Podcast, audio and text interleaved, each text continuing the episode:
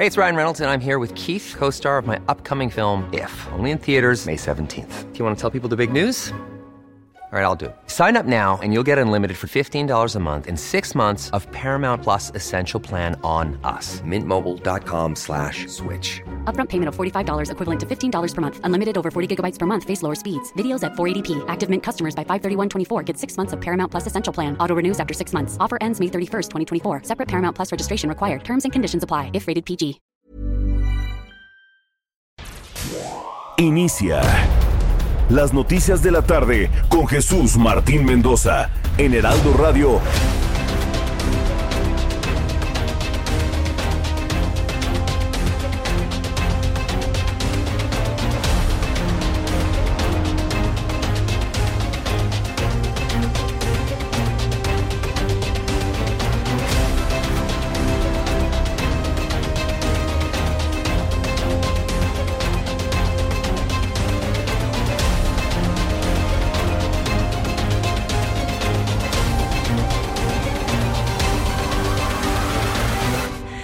De la tarde en punto, hora del centro de la República Mexicana. Bienvenidos, muy buenas tardes. Iniciamos el Heraldo Radio de este viernes, es viernes, 11 de febrero del año 2022.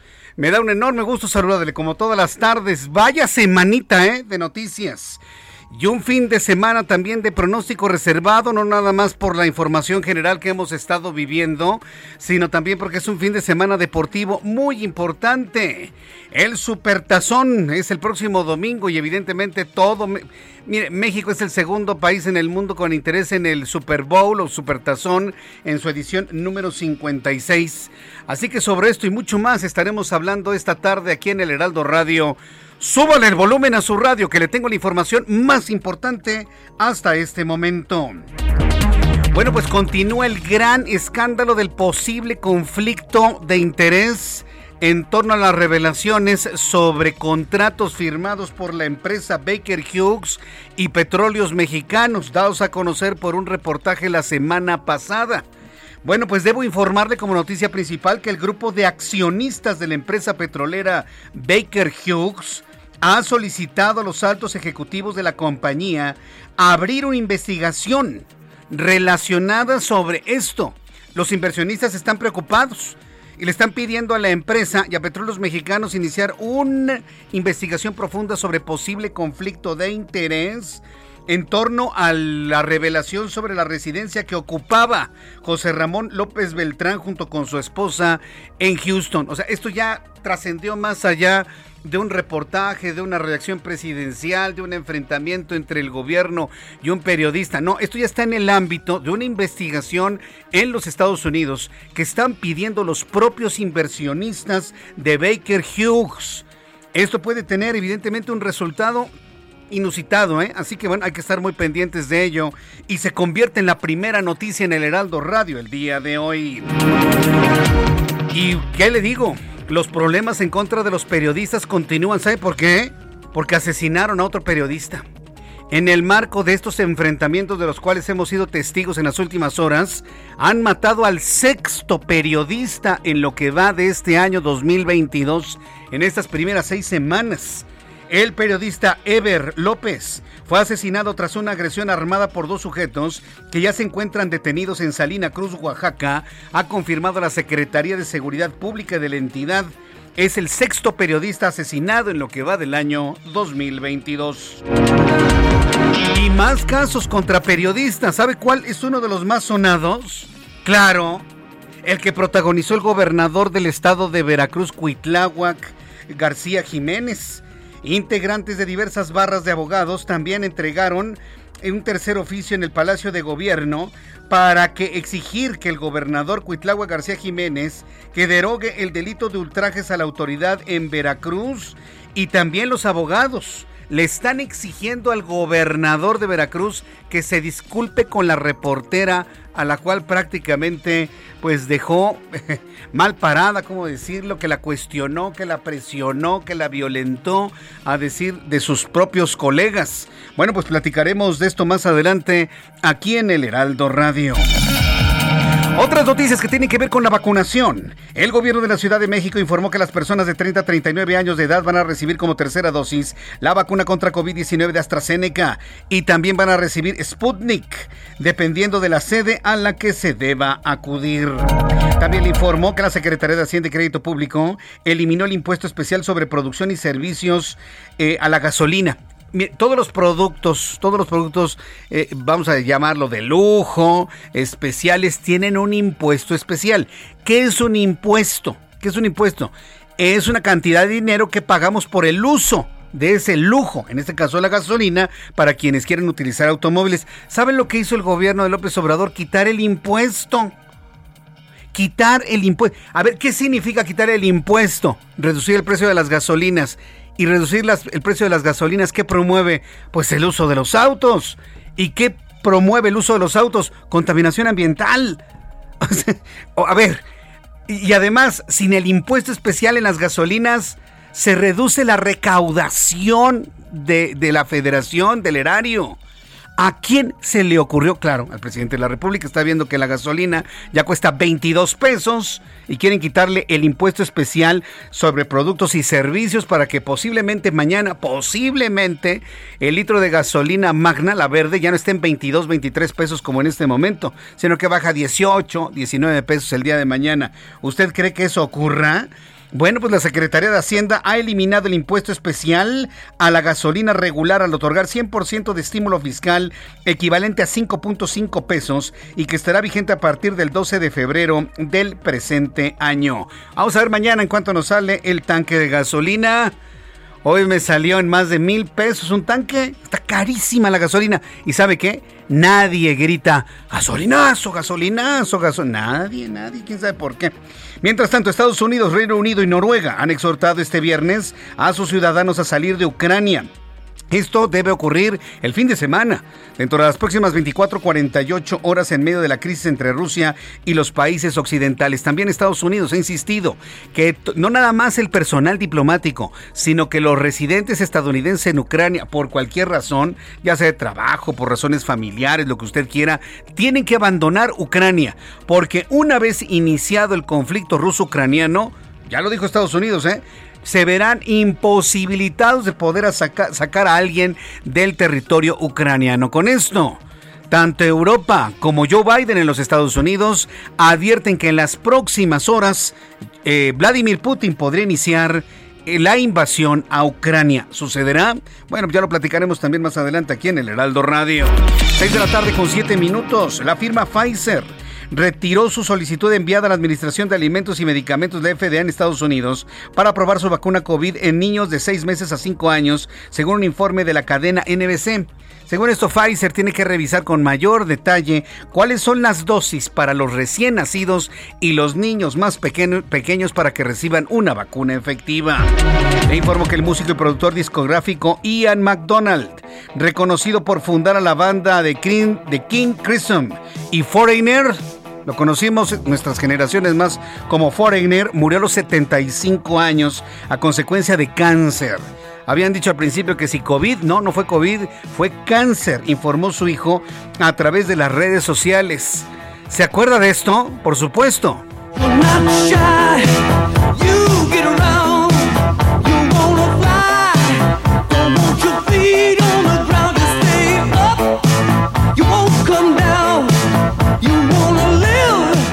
El creador de Foreigner se ha ido a los 75 años. Más adelante recordaremos música de este gran grupo musical. Más adelante aquí en el Heraldo Radio. Y ya cuando son las 6 de la tarde con 8 minutos hora del centro de la República Mexicana, vamos con nuestros compañeros reporteros urbanos, periodistas especializados en información de ciudad. Javier Ruiz, me da mucho gusto saludarte. Adelante Javier, ¿en dónde te ubicamos? El gusto es mío, Jesús Martínez, en la zona norte de la Ciudad de México. Hemos recorrido el circuito interior y realmente pues ya un viernes bastante complicado, al menos para quien transita de la zona del eje central del tramo 100 metros en dirección hacia la zona de Congreso de la Unión, hacia Eduardo Molina, pues la circulación ya bastante complicada, incluso para quien desea llegar hacia el Aeropuerto Internacional de la Ciudad de México. El sentido opuesto del circuito, algunos rezagos de a Paganini, superando este punto, pues sí, la circulación mejora en dirección hacia la zona de los ejes 1 y 2 norte Y en lo que corresponde a la calzada de Guadalupe, Jesús Martín también ya con retagos desde la zona del Paseo de la Reforma y para cruzar el circuito interior, más adelante también para llegar a las inmediaciones de la Basílica de Guadalupe. De momento, Jesús Martín, el reporte que tenemos. Muchas gracias por esta información, Javier. Estamos atentos, hasta luego, buenas tardes. Hasta luego, muy buenas tardes. Daniel Magaña con más información. Adelante, Daniel. ¿Qué tal, Jesús Martínez? Muy buenas tardes. Pues información vehicular de la zona de la avenida Tláhuac. Esto para las personas que avanzan en esta vialidad en dirección hacia la zona de la calzada tasqueña. Bueno, pues todavía los autobuses que brindan el servicio provisional desde la línea 12, pues generan algunos rezagos viales al llegar a esta incorporación, sobre todo hacia la zona de la calzada tasqueña, o bien continuar un poco más adelante a las inmediaciones de la estación del metro Atlalilco, el sentido opuesto de la avenida Tláhuac, quien ingresa de la zona de la calzada Ermita, cuando menos hasta la zona pues de calle 11, el avance avanza con regularidad sin complicaciones para ingresar hacia la zona de Culhuacán o también para poder incorporarse hacia la calzada Santana. El eh, reporte de Jesús Martín. Buenas tardes. Gracias, muy, muy buenas tardes. Daniel. Continuamos. Eh, saludo a Gerardo Galicia. Hola Gerardo, qué gusto saludarte, bienvenido. El gusto es nuestro, Jesús Martín. Excelente tarde y tenemos información para nuestros amigos que se mueven en la zona centro de la capital. Hemos hecho un recorrido ya sobre la avenida 20 de noviembre, el circuito del Zócalo, y realmente el avance es bastante rápido, a pesar de la gran cantidad de automovilistas que llegan hasta este punto. Si van a utilizar el circuito del Zócalo, háganlo con precaución. Tenemos a muchísimas familias pasando la tarde en este punto, cruzan de manera sorpresiva, así que únicamente hay que hacerlo con mucha precaución. Y si van a salir sobre la avenida Pino Suárez, sí se está incrementando la flecha de autos y de momento el punto más conflictivo lo van a ubicar llegando a su cruce o en tronque con la avenida San Pablo y su continuación José María Saga. Por lo pronto, Jesús Martín, el reporte seguimos muy pendientes. Seguimos muy atentos con toda la información. Gracias, Gerardo. Hasta luego. Hasta luego, que te vaya muy bien. Ya son las 6 de la tarde con 11 minutos hora del centro de la República Mexicana. Hay más información, por supuesto, que le tengo aquí en el Heraldo Radio, por supuesto, sí. Hablaremos de ese tema también.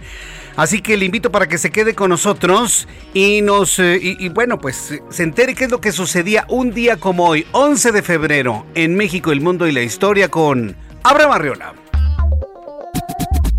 Amigos, bienvenidos. Esto es un día como hoy en la historia 11 de febrero. Año 660. El emperador Himmu funda Japón. 1752. En los Estados Unidos, Benjamin Franklin abre el primer hospital del país. Además, en 1958 se registra el máximo solar más fuerte de la historia humana y también es el Día Internacional de la Mujer y la Niña en la Ciencia. Además, es la Jornada Mundial del Enfermo. Amigos, esto fue un día como hoy. En la historia, gracias. Muchas gracias, Abraham Arreola, por las efemérides del día de hoy. Ya son las 6 de la tarde con 12 minutos tiempo del centro de México. Revisamos las condiciones meteorológicas para las próximas horas. Vamos a revisar las condiciones que habrán de prevalecer para poderle proporcionar el pronóstico del tiempo para las siguientes horas. Mucha atención a nuestros amigos que nos escuchan en todo el país. Gracias por escuchar el Heraldo Radio. Dice el Servicio Meteorológico que habrá una vaguada polar corriente en chorro subtropical, canal de baja presión y el nuevo frente frío que está ingresando al territorio nacional, el número 29 de la temporada invernal. En el pronóstico meteorológico y en cuanto al pronóstico del tiempo, se establece que en las siguientes horas habrá lluvias fuertes en Tamaulipas. Además, continuará el ambiente muy frío a gélido, gélido dice el boletín, ¿eh? en Chihuahua y Durango.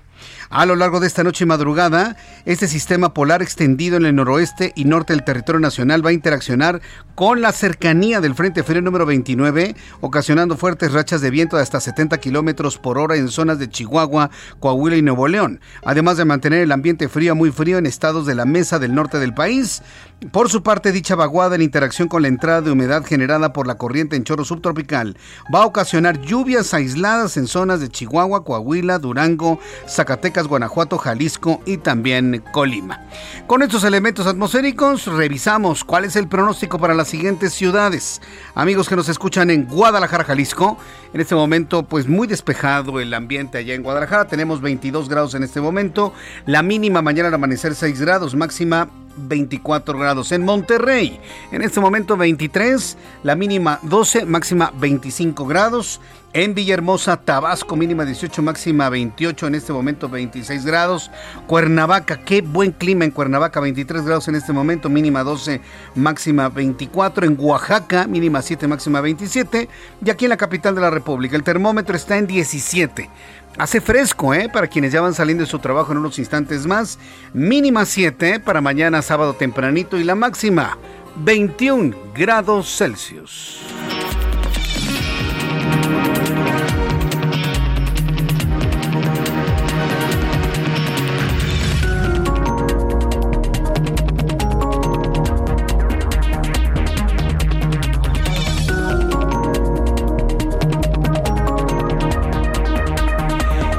Las 6 de la tarde con 15, las 6 y cuarto, hora del centro de la República Mexicana. Bueno, pues quiero decirle, como, primer noticia del día de hoy, que estos trabajos periodísticos entre la plataforma periodística de latinos y mexicanos contra la corrupción y la impunidad, en donde se mostró, pues, dos asuntos, ¿no? Ya le he platicado aquí que es una banda, fue, fue una carambola de dos bandas, ¿no? Por un lado, pues mostrar la proclividad hacia el lujo de uno de los hijos del presidente de la República y todo este tema que tiene que ver con la austeridad, bueno, pues se ha puesto prácticamente en entredicho con el presidente de la República. Pero fíjense que esto ya ha trascendido más allá de lo que podría ser un diferendo, un enfrentamiento, una confrontación entre un periodista o una plataforma y la presidencia de la República. Este asunto se ha tomado muy en serio en los Estados Unidos y eso se convierte en la primera noticia del día de hoy.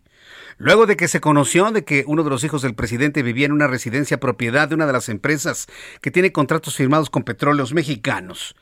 El día de hoy, cuando está terminando esta semana, se informa lo siguiente, suba el volumen a su radio.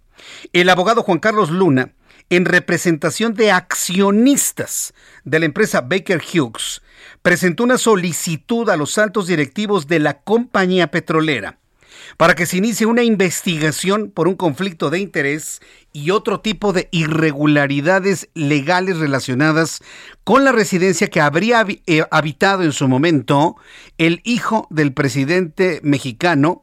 Eh, el hijo es José Ramón López Beltrán, la residencia que habría ocupado en Houston en compañía de su esposa. O sea, esto ya no es producto ni de una revelación, ni de una filtración, ni de una investigación de una plataforma, no. Estamos hablando que ya los propios inversionistas de la empresa, al ver todo el escándalo que se ha armado en México y que ya alcanza niveles internacionales, están pidiendo una investigación a fondo para conocer si el entregar esa casa en comodato, prestada o como sea, fue una condición para lo que hoy se conoce y que propio Petróleos Mexicanos ha reconocido contratos firmados con Baker Hughes. Es decir, el, asunto está escalando a niveles que tal vez no se había imaginado las dos partes en este conflicto. ¿eh? En la carta que presentaron los accionistas, advierten por la participación de la pareja del hijo del presidente que actuó como intermediaria de acuerdos energéticos internacionales y por una administración mexicana criticada por escándalos de corrupción a nivel nacional e internacional y que presenta un Estado de Derecho débil. Es decir, la solicitud no nada más incluye la solicitud en sí misma de una investigación, sino que hay intrínseco un señalamiento, una crítica de una debilidad en el Estado de Derecho en nuestro país. Y esto sucede ya en los Estados Unidos. Por lo tanto, el asunto se convierte en verdaderamente importante a estas alturas de este escándalo que está cumpliendo una semana. La primera semana en donde hemos visto, pues evidentemente, una, manifestación de estos conflictos de interés a la opinión pública, una reacción muy eh, molesta por parte del presidente de la República, revelaciones de información privada de quien dio a conocer esta información, la contestación del periodista Carlos Loret de Mola al presidente. Vaya, ha sido una escalada impresionante, pero vamos por partes. Entremos en contacto con mi compañero Paris Salazar, reportero del Heraldo Media Group, quien nos tiene más información en torno a ello y lo dicho hoy por el presidente de la República. Adelante, Paris, gusto en saludarte. Bienvenido. Buenas tardes. Buenas tardes, Jesús Martín, amigas, amigos de El Heraldo. En Hermosillo, Sonora, el presidente Andrés Manuel López Obrador aseguró que su hijo José Ramón López Beltrán ya es grande y deberá responder ante los señalamientos de la casa en Houston, Texas, de su esposa Caroline Adams.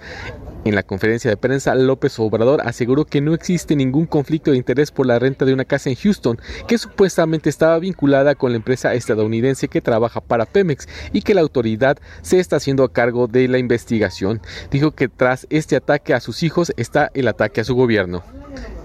Bueno, espero que este José Ramón conteste, que es grande, de qué vive, pero el señor Loret de Mola, que se dedica a atacarme, porque en sentido estricto,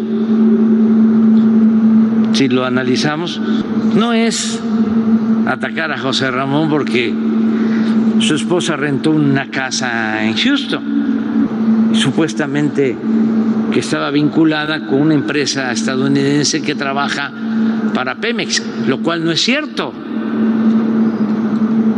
no hay conflicto de intereses.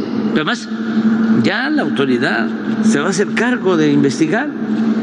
López Obrador aseguró que ninguno de sus hijos tiene que ver con los asuntos públicos, que no respalda el nepotismo, ni el influyentismo, ni tampoco el amiguismo. 3-2. López Obrador aseguró que ninguno de sus hijos tiene que ver con los asuntos públicos, que él no respalda el nepotismo ni el influyentismo, que su compromiso es combatir la corrupción. Jesús Martín, esta es la información. Gracias a mi compañero, a mi compañero eh, Paris Salazar que nos dejó esto grabado. Cada vez que usted escuche 3, 2, 1, es porque está grabado, por supuesto que está grabado. Entonces, bueno, pues ahí está el informe que dijo con, con los comentarios del presidente de la República. Esta mañana, sí, yo, y se lo digo como, como periodista, como lector de noticias, como decidor de la hora, como luego los, este, los seguidores de López Obrador me dicen, usted nada más lee llamadas. Ah, bueno, pues lo que sea. Finalmente yo estoy aquí con la misma responsabilidad todos los días, ¿no? Pero quienes nos hemos dedicado a esto desde hace ya varias décadas, no tengo yo memoria de una revelación como lo que se hizo, de lo que se hizo el día de hoy. Y que, y, se le invito a que lo reflexione en un escenario en donde hay violencia en contra de periodistas, que el presidente de un país revele lo que gana un periodista a los medios de comunicación, como diciendo, miren, él me señala de corrupción, pero él gana tanto. ¿Qué derecho tiene un servidor público en hacer ese tipo de revelaciones? No tiene ningún derecho. ¿sí? Porque Carlos Loret de Mola puede ser usted, ¿eh? ¿Le gustaría que a alguien, su jefe, o, el director de una compañía, o, el, uno de sus vecinos en la unidad habitacional donde vive, ponga ahí en el pizarrón todo lo que usted gana? ¿Se imagina lo que eso significa en cuanto a responsabilidades? Y sobre todo en espionaje y en la, en la violación al secreto fiscal del cual todos tenemos derecho. La verdad el asunto es muy grave. Sí, porque Lorete Mola no es ni un funcionario público. Los periodistas no somos funcionarios públicos, no somos servidores públicos. Nos paga la iniciativa privada en estos casos y evidentemente todos nuestros ingresos están protegidos como el de usted. Gane mucho o gane poco. Eso es poco importante. Eso no es importante. Lo importante es que usted gane mucho o gane poco, tiene el derecho a una secrecía y a una intimidad en lo que usted gana. Máxime si paga impuestos máxime si paga si no se pagaran impuestos, ah, entonces sí, miren, fulano de tal ganó tanto y en sus declaraciones anuales está esto. Ah, entonces ahí sí. Entonces ya no es, ya es un asunto que trasciende a lo público, sino a lo, a lo, judicial. Pero como no es el caso, el simple hecho de la revelación pone en entredicho y en un enorme peligro al periodista en cuestión, que es Carlos Duret de Mola, y a todos los demás en el momento en el que están matando más periodistas en este país. Hoy Loret Mora lo dijo, y pone en vulnerabilidad a su familia. ¿sí? Y eso se convierte en la siguiente noticia del día de hoy, porque luego de que se dio a conocer en la conferencia matutina por parte del presidente lo que gana Carlos Loret de Mola, Después de que el presidente mostrara el supuesto sueldo de este periodista, él le respondió a través de sus redes sociales que el mandatario está fuera de sí. Yo creo que esa es la frase, ¿no? Inclusive yo la he utilizado también en las redes sociales. El presidente está fuera de sí, está muy enojado. Porque no puede deslindarse del tema de la mansión que habitó su hijo en Houston. Loret de Mola lamentó que existan personas que le crean al presidente aunque mienta e infle las cifras de su salario y que eso demostró que usaría todo el peso del Estado para atacar un comunicador en el momento de mayor violencia al gremio periodístico.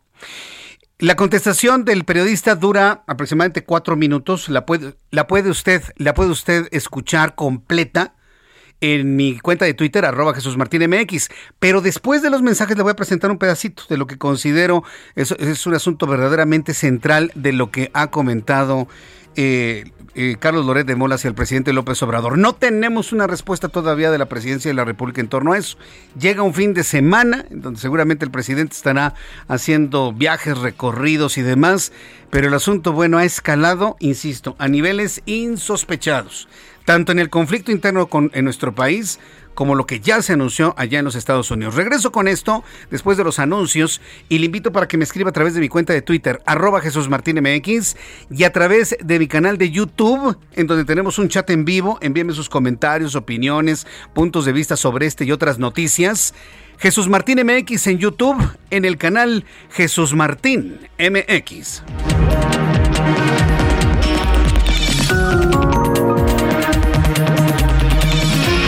Escuchas a Jesús Martín Mendoza con las noticias de la tarde por Heraldo Radio, una estación de Heraldo Media Group. Escucha las noticias de la tarde con Jesús Martín Mendoza. Regresamos.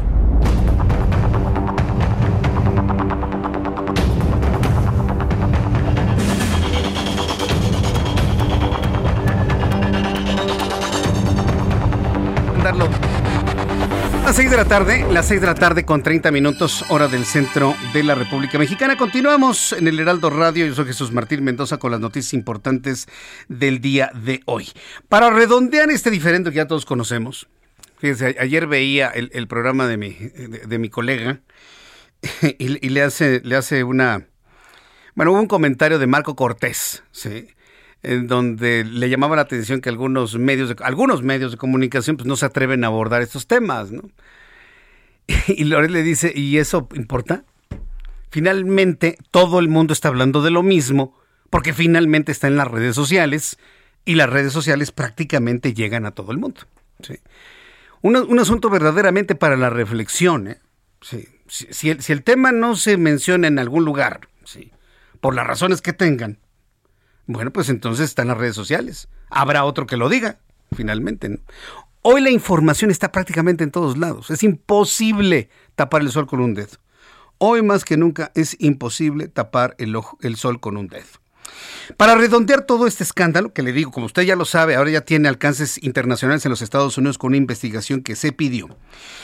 Carlos Loret de Mola ha mostrado preocupación por él, pero dice finalmente yo soy una persona visible. ¿Qué pasa con periodistas que no son tan visibles y que estarían en la misma línea de un riesgo con el crimen organizado? A propósito de lo que reveló hoy el presidente de la República. Le voy a presentar un pedacito de lo que dijo hoy Carlos Loret. Le digo, su mensaje completo lo puede encontrar en mi cuenta de Twitter, arroba Jesús Martín MX. Hoy el presidente López Obrador fue demasiado lejos en sus ataques contra mí. ¿Por qué lo hace? Porque no ha podido sacudirse el escándalo de las casonas de su hijo en Houston y despedazaron su falso discurso de austeridad y de corrupción. Por eso el presidente está desesperado, dispuesto a insultar, a calumniar, a espiar. Está peligrosamente dispuesto a todo para silenciar al periodismo crítico. Y lo que ha hecho hoy es ponernos a mi familia y a mí a merced de la delincuencia. El presidente busca intimidarme, quiere callarme, quiere que la gente no se entere. El presidente debe saber que a sus amenazas responderé con documentos, con imágenes, con denuncias de todo aquello que está podrido en su gobierno. Bueno, esta es una edición. Completo lo puede usted ver y, escuchar en mi cuenta de Twitter. Pero el centro es esto. Primero, puede ser cualquier periodista. Ojo con esto, ¿eh? No, no se trata si es Loret de la plataforma Rosita. No, no, no, no, no. puede ser cualquiera de nosotros. Y cuando digo nosotros, incluso lo meto a usted. Puede ser usted, usted, usted, usted, cualquiera. ¿sí? Eh, que, que le escudriñen a través de su pago de impuestos en Hacienda lo que gana y luego se publique en un periódico, en una revista, en un panfleto, en un espectacular. No le va a gustar, ¿verdad? Ah, bueno.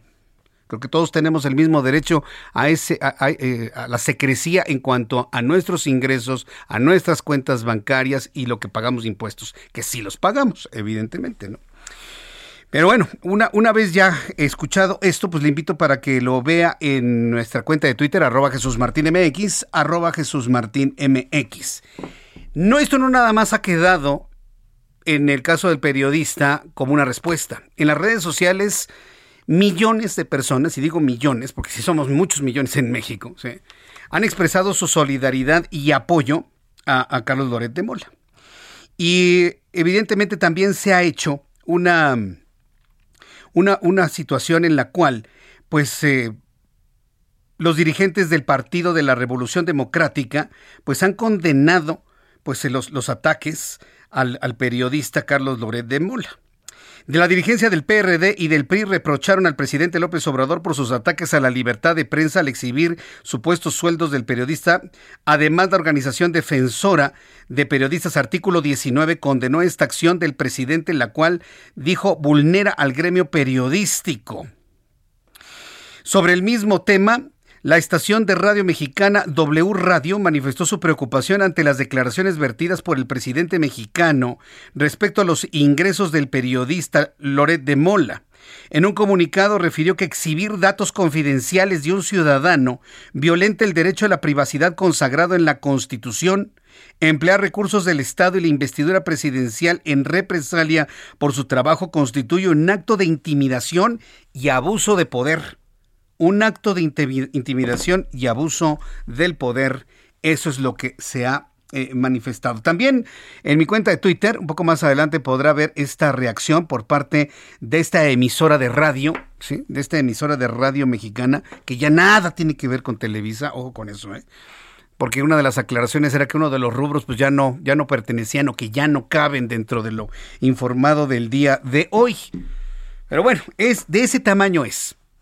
De ese tamaño es el asunto. Hay una reacción conjunta prácticamente todo el gremio periodístico, de reporteros, de comunicadores, de lectores, de locutores, de lectores decidores de la hora, lo que usted quiera.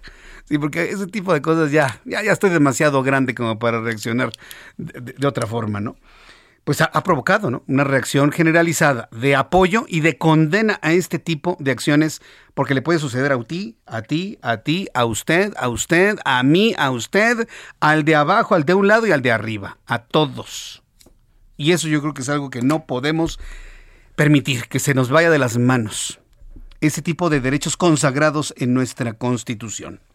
Bien, cuando son las 6 de la tarde con 36 minutos, hora del centro de la República Mexicana, bueno, pues todo esto tiene un elevado impacto sobre todo por lo que está pasando con algunos periodistas. Va el quinto, sexto. Hay duda de si uno de los que han caído era periodista, era ayudante de un periodista, o trabajaba en el lugar donde había periodistas. Por lo pronto, eh, como le digo, ahorita le doy a conocer todos los detalles de lo que ha, este, ha sucedido con esta persona.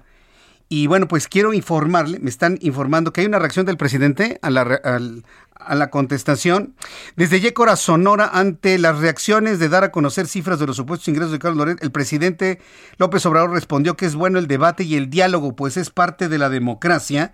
Este video se está subiendo a las 6 de la tarde con 26 minutos de Sara Pablo, de la periodista. Ah, Sara Pablo es reportera. Un saludo a Sara Pablo.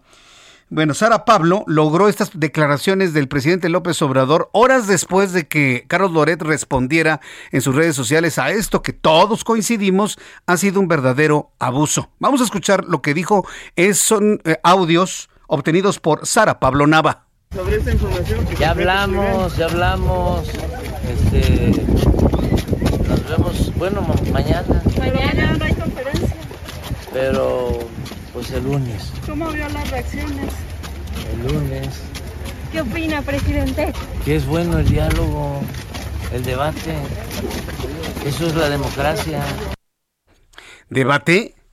diálogo. Este es un debate y un diálogo. Bueno, pues estas son las reacciones que eh, con un... A lo mejor usted no lo vio, pero mire, para las personas que en este momento eh, me ven a través de YouTube, mire, nada más les voy a presentar el, el, rostro del presidente de la República, ¿no? Y le dice, nos vemos mañana, pues si mañana es sábado, mañana no hay conferencia, dice, bueno, pues el lunes. Y para quienes nos están viendo a través de YouTube, ahí le estoy mostrando pues el, el, rostro de total sonrisa, felicidad del presidente a bordo de... ¿Qué es eso? ¿Es un suru blanco? No, ¿verdad? No, no, no es un suru blanco. No, pues yo ya me quedé. Bueno, como sea, finalmente.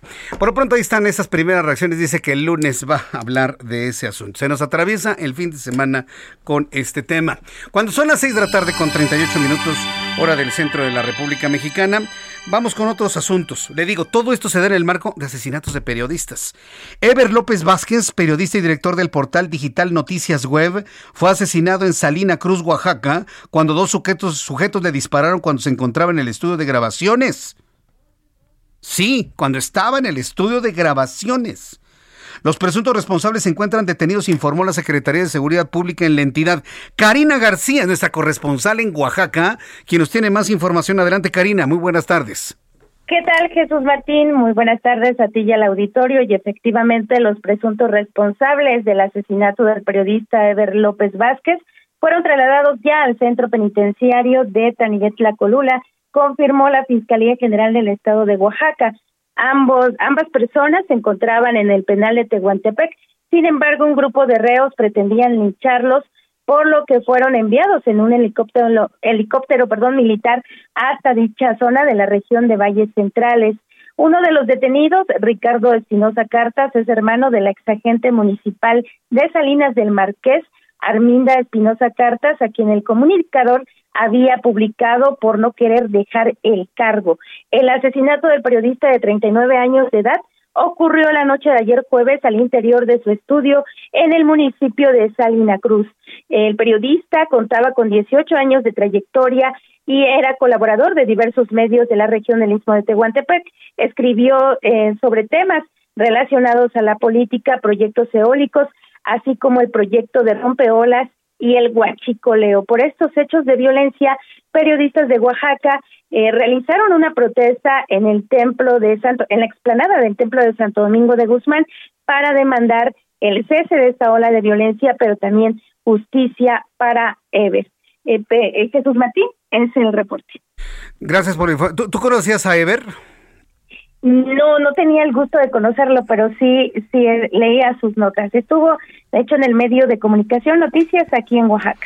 Qué barbaridad. Bueno, pues un abrazo para la, la familia del periodista y eh, su nombre era Ever López Vázquez. Bueno, pues le, le, expresamos nuestras condolencias y pues a cuidarse. Karina, no nos queda de otra, ¿no? Cuidarnos las espaldas, nos van a salir ojos en, en las espaldas, yo creo, ¿no? Ahora como están las cosas, Karina. Sí, sobre todo cuando es el sexto periodista que es asesinado en el país. Sí, caramba. Bueno, gracias por la información, Karina. Gracias, muy buenas tardes. Que te vaya muy bien, hasta luego. Nuestra reportera corresponsal allá en el estado de Oaxaca, saludos a nuestros amigos que nos escuchan allá. Y bueno, pues para las personas que lo seguían, que lo leían, que, que, lo escuchaban, bueno, pues reciban nuestras condolencias por lo ocurrido y bueno, pues esperemos que esto ya sea el último del año, aunque lamentablemente la lógica me indica que lamentablemente no será el último. El conflicto entre periodistas y el poder ha sido lamentablemente la tónica de esta semana. Y se lo digo porque también en Veracruz hubo un enfrentamiento muy, muy amargo, muy agrio entre el gobierno, el gobernador de Veracruz, Cuitlagua García, y una reportera en Veracruz.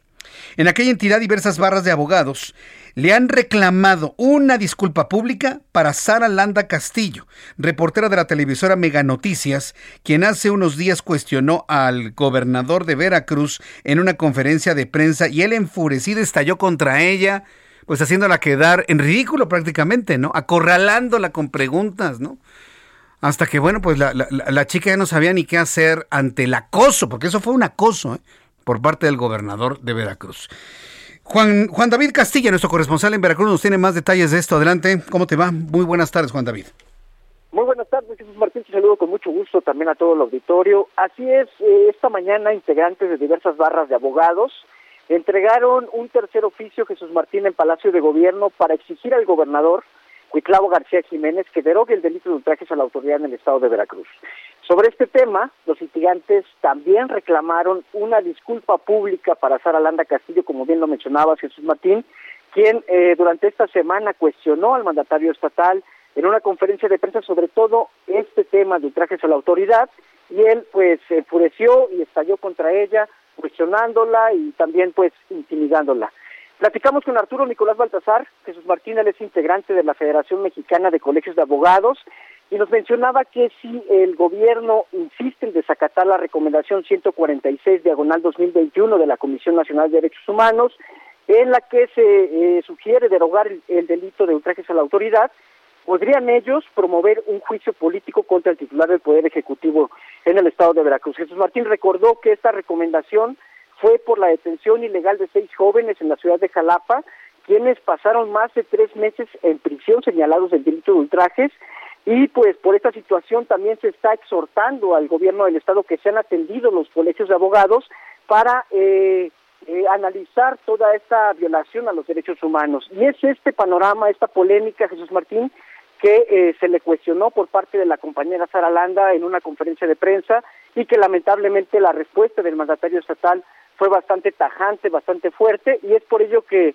pues los los abogados y diversas organizaciones de litigantes están alzando la voz, están entregando un nuevo oficio en el gobierno del estado para que haya pues un ambiente tranquilo y pues sobre todo que se derogue este delito que ha causado pues la detención de más de 1.033 personas en esta entidad y algunos, Jesús Martín, eh, están documentados los casos solo por mentarle la madre a un policía, Jesús Martín. Vaya, pues esto es, esto es, esto es tremendo. ¿Tú crees que fructifique esta exigencia que están haciendo los abogados para que se disculpe el gobernador de Veracruz con la reportera? Pues lo veo bastante complicado, Jesús Martín. Eh, no, no hemos visto ni siquiera una postura del gobierno del estado después de toda la polémica que se se desató después de esta conferencia de prensa. Eh, lo veo bastante complicado, pero yo creo que en las siguientes conferencias que se lleven a cabo en el Palacio de Gobierno se lo vamos a solicitar públicamente, Jesús Martín. Y, y, y, a ver qué es lo que reacciona, ¿no? A ver finalmente qué es lo que dice. Bien, pues Juan David, muchísimas gracias por la información. Excelente tarde, Jesús Martín, hasta luego. Gracias, que te vaya muy bien. Bueno, pues esto allá en, en, en Veracruz. Bien, son las 6 de la tarde con 45 minutos, las 6 de la tarde con 45 minutos hora del centro de la República Mexicana. Muchas gracias por sus contactos, comunicaciones a través de mi cuenta de Twitter, arroba Jesús Martín MX, arroba Jesús Martín MX. Giorgio, muchas gracias. Ramiro Aldape, también gracias por comunicarte con nosotros. Rogelio MSPS, gracias. 3MM, también muchísimas gracias. Me escribe a través de esta plataforma. MCG dice, sabe que está metido en un gran problema. Estados Unidos investigará la empresa y saldrá más trapitos al sol. Y allá no tiene su fiscal, no tienen fiscales a modo. Mira, eh, la investigación que se realiza allá en Estados Unidos le vamos a llevar el seguimiento para ir dando a conocer oportunamente datos aquí en el Heraldo Radio. Bien, vamos a continuar con la información y me da mucho gusto saludar a través de la línea telefónica a Eduardo Clark García. Él es director general del gobierno digital del gobierno de la Ciudad de México. Le hemos invitado para hablar de la vacuna. Va vamos a hablar de las vacunas porque nuestro compromiso aquí en el Heraldo, independientemente de todo el escenario informativo, es decirle cuándo le toca vacuna, dónde se tiene que vacunar, más allá de todo, ¿no? Primero está la salud. Eduardo Clark, gusto en saludarlo. Bienvenido.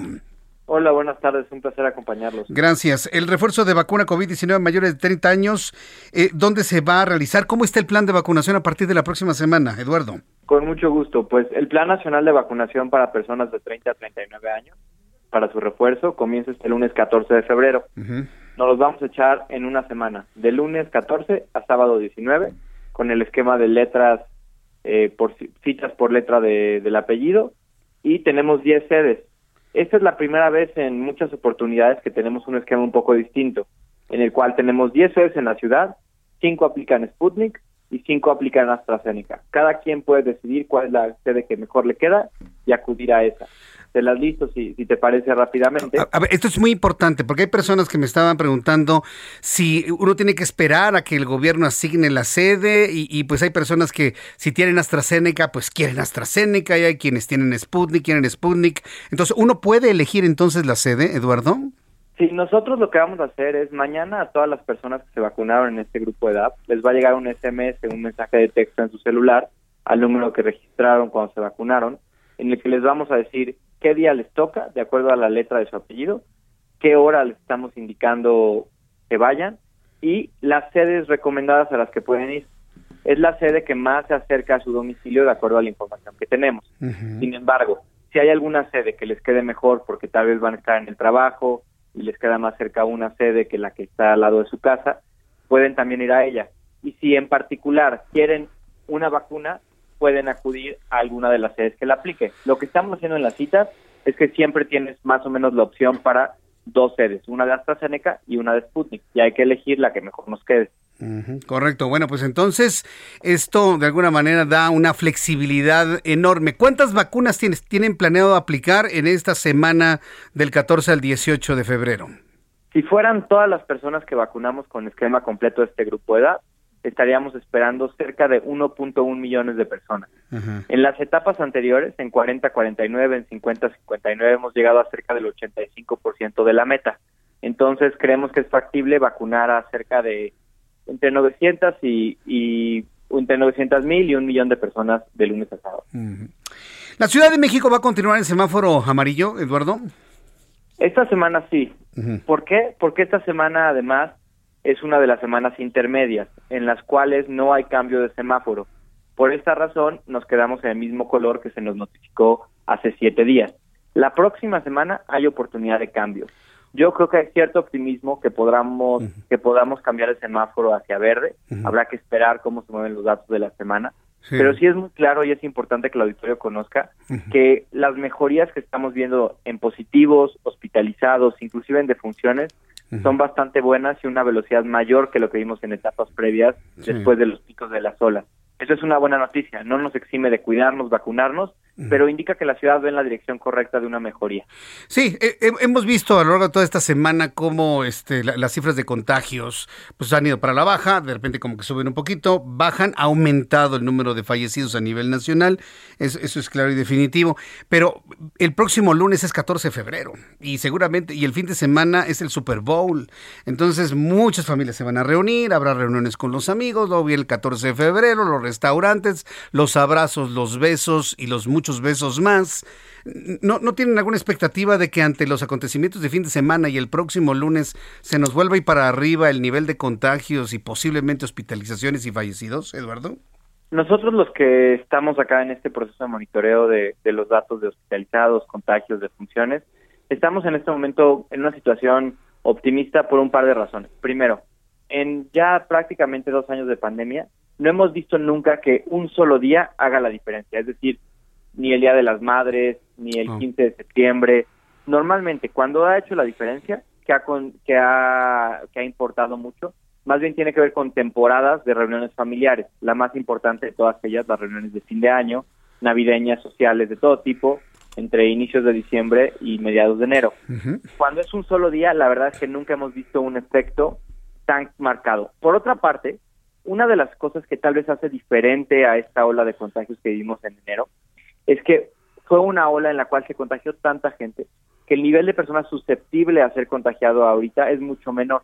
Es decir, el virus se encuentra en un terreno menos fértil precisamente porque muchas de las personas de la ciudad, estimamos que un porcentaje altísimo, tiene o inmunidad adquirida de infección, que afortunadamente en la mayoría de los casos fue una infección leve, o inmunidad adquirida a través de la vacuna y el refuerzo. Es decir, estamos en una mucho mejor situación de la que estábamos hace un mes, hace un par de semanas, y no creemos que un solo día haga la diferencia. Lo que sí, y es importante, eso es a nivel poblacional, a nivel de los datos generales de la Ciudad de México.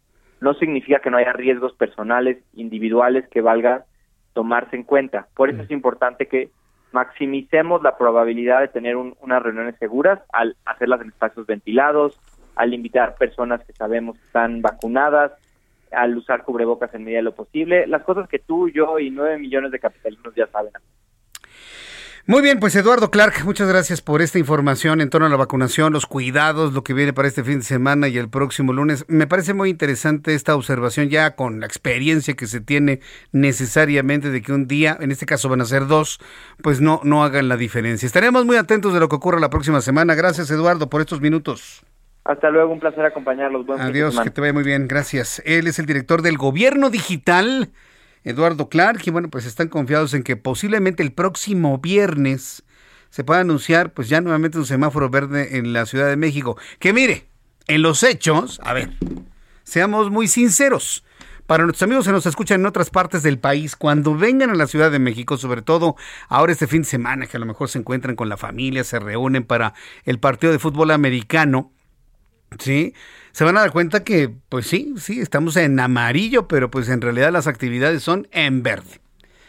Que me ha tocado traer comida ya preparada a algún restaurante, yo los veo llenos al 100%. ¿Qué, qué porcentaje de que el 75 adentro, que si el 25 afuera? Nada. Están a reventar los restaurantes, las tiendas departamentales, las tiendas de autoservicio, las plazas comerciales. No necesariamente comprando, pero sí paseando, ¿eh? Y están, pero a reventar. Esa es la verdad. Y ahí es una responsabilidad de la gente en medios de comunicación y a través de las autoridades capitalinas o de cualquier parte del país hemos pedido sana distancia, si no necesita salir no salga, utilice su cubrebocas, lávese las manos, esto no es de etiqueta, este, pero pues si la gente no hace su parte, pues este tipo de, de este fenómeno de pandemia no va a terminar nunca, jamás. Son las 6.54, las 6 de la tarde con 54 minutos hora del centro de la República Mexicana. Le invito para que entre a mis redes sociales y se comunique con nosotros a través de Twitter, arroba Jesús Martín MX, a través de YouTube en el canal Jesús Martín MX. Tengo chat en vivo y ahorita mientras estaremos en el corte comercial voy a conversar con tus amigos del chat de, eh, de Jesús Martín MX en YouTube. Y le invito para que se quede con nosotros porque al regreso de los mensajes tendré un resumen de noticias, actualización de los números de COVID-19, a nuestros compañeros reporteros, más entrevistas, mucho más, aquí en el Heraldo Radio. Escuchas a Jesús Martín Mendoza con las noticias de la tarde por Heraldo Radio, una estación de Heraldo Media Group. Escucha las noticias de la tarde con Jesús Martín Mendoza. Regresamos.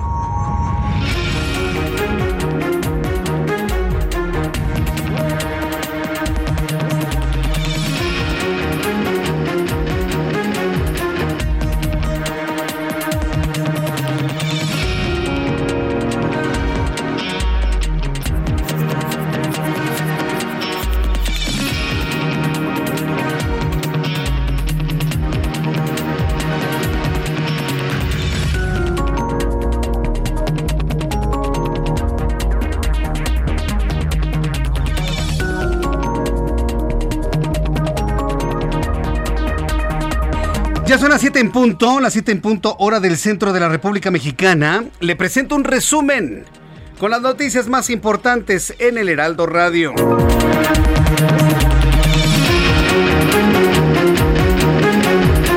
La Secretaría de Salud informa que para este viernes, anote usted por favor en su lista de contagiados, se deben sumar 31.336 contagiados para un total de 5.257.605 contagiados de coronavirus eh, de manera acumulada. 564 mexicanos han perdido la vida en las últimas 24 horas.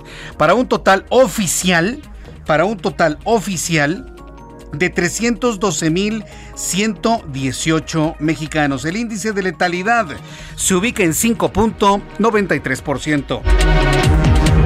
En entrevista con el Heraldo Radio, Eduardo Clark, director general del Gobierno Digital de la Ciudad de México, declaró que una sola fecha como el Día del Amor y la Amistad no va a generar un gran impacto en la cantidad de contagios de COVID-19, por lo que las autoridades sanitarias de la ciudad están optimistas porque con esta ola mucha gente se contagió, causando que el virus tenga un terreno menos fértil para propagarse a la inmunidad adquirida por la infección y las vacunas. Es decir, Eduardo Clark nos acaba de decir en estos micrófonos que prácticamente toda la población de la Ciudad de México tiene protección o por vacunas o por la infección y la generación de anticuerpos. Esto nos dijo en entrevista en El Heraldo. Una situación optimista por un par de razones. Primero, no hemos visto nunca que un solo día haga la diferencia. Normalmente, cuando ha hecho la diferencia, que ha, que ha, que ha importado mucho, más bien tiene que ver con temporadas de reuniones familiares. La más importante de todas ellas, las reuniones de fin de año. Por otra parte, una de las cosas que tal vez hace diferente a esta ola de contagios que vivimos en enero es que fue una ola en la cual se contagió tanta gente que el nivel de personas susceptible a ser contagiado ahorita es mucho menor. Es decir, el virus encuentra un terreno menos fértil, precisamente porque muchas de las personas de la ciudad, estimamos que un porcentaje altísimo, tiene o inmunidad adquirida de infección, que afortunadamente en la mayoría de los casos es una infección leve, o inmunidad adquirida a través de la vacuna y el refuerzo. La siguiente noticia en este resumen es un hecho verdaderamente insólito. Súbale el volumen a su radio. Más de 100 aves murieron en pleno vuelo en Ciudad Cuauhtémoc, en Chihuahua en la ciudad de los Menonitas. Para las personas que conozcan Chihuahua, Cuauhtémoc y todos los que son los campos en el norte es zona de población menonita en Chihuahua. Bueno, pues en esta zona se cree que la causa de la muerte y el colapso de las aves en pleno vuelo estaría relacionado a que inhalaron aire contaminado. Todavía no se sabe qué tipo de aire o qué contaminante habrían inhalado las, eh, las aves conocidos en la zona como chanates. La bandada de pájaros tordo cabeza amarilla murió durante su migración anual desde Canadá hacia el norte de México, donde acostumbran a pasar lo que resta de todo el invierno. Un juez federal rechazó por segunda ocasión conceder una suspensión definitiva de la orden de aprehensión contra el exgobernador de Veracruz, Javier Duarte, por el delito de desaparición forzada el exfuncionario público permanece en el reclusorio norte de la Ciudad de México. Ya se tienen cuatro órdenes de aprehensión pendientes por ejecutar en Sonora por el asesinato de la joven activista Lucero Marisol Cuadras, quien murió por las heridas de arma de fuego que sufrió por la espalda el pasado 25 de noviembre, mientras se realizó un ataque armado en Palacio Municipal de Guaymas, informó Alfonso Durazo Montaño. De acuerdo con un estudio y varias investigaciones del programa de urología reproductiva de la escuela Miller en Miami, esto en los Estados Unidos, escuche usted esta noticia, se dio a conocer que la variante Omicron podría causar disfunción eréctil y otras secuelas en el pene debido a la aparición de un cuadro de disfunción endotelial. Esta es la primera vez que se habla de manera seria y científica de los efectos, no en todos, en algunas personas y en algunos varones, efectos negativos en cuanto a la virilidad y la potencia. Varias personas en redes sociales habían, habían comentado, habían compartido que luego de la infección de COVID-19 habían notado una reducción del tamaño de su pene en erección. Bueno, pues hoy este instituto confirma que efectivamente Omicron puede causar disfunción eréctil y, secuelas en el órgano masculino debido a la aparición de un cuadro de disfunción endotelial. Si usted ha notado esto, es importante que consulte a su orólogo. El asesor de seguridad nacional de la Casa Blanca, Jake Sullivan, alertó de una invasión rusa a Ucrania que podría ocurrir que podría ocurrir en cualquier momento, incluso antes del final de los Juegos Olímpicos en Pekín. Entonces, bueno, pues están ya en este momento prácticamente a la, a la espera de que esto ocurra. Es decir, la invasión podría ocurrir el 20 de febrero, sin embargo aclaró que Washington no está diciendo que el presidente ruso Vladimir Putin haya tomado ya la decisión de invadir. También le informo que la Organización Mundial de la Salud incluyó la adicción a los videojuegos en la lista de enfermedades mentales. Esta adicción creció de manera exponencial en el último año, llegando al 1% de la población mundial y al 50% en algunas regiones de Asia. La Organización Mundial de la Salud dijo que se puede conocer si se padece este trastorno cuando no se puede dejar de jugar desatendiendo trabajo, amigos, pareja o familia. La adicción al juego, a los videojuegos, es una enfermedad mental a los ojos de la Organización Mundial de la Salud. La red social de microblowing, Twitter, presenta fallas este día de acuerdo con reportes del sitio Down Detector, así como usuarios. Desde las 11 de la mañana, usuarios de la red social comenzaron a reportar fallas en la versión web de la plataforma, sin embargo, estas se extendieron también a la versión móvil. Le informo que Australia clasificó este viernes oficialmente a los koalas como una especie en peligro en gran parte de su costa oriental tras sufrir consecuencias de los fuegos forestales y deforestación, las sequilas enfermedades. Los koalas en peligro de extinción. La Organización de la Conservación alertaron de que la población de estos marsupiales se hundió en gran parte del este de Australia en las últimas dos décadas y advierten que pueden estar precipitándose los koalas a la extinción. Tomen nota de esta noticia que le doy a conocer hoy 11 de febrero de 2022. La primera noticia que revela en Australia que sus koalas podrían extinguirse en el corto plazo. Estas son las noticias en resumen. Le invito para que siga con nosotros. Le saluda Jesús Martín Mendoza.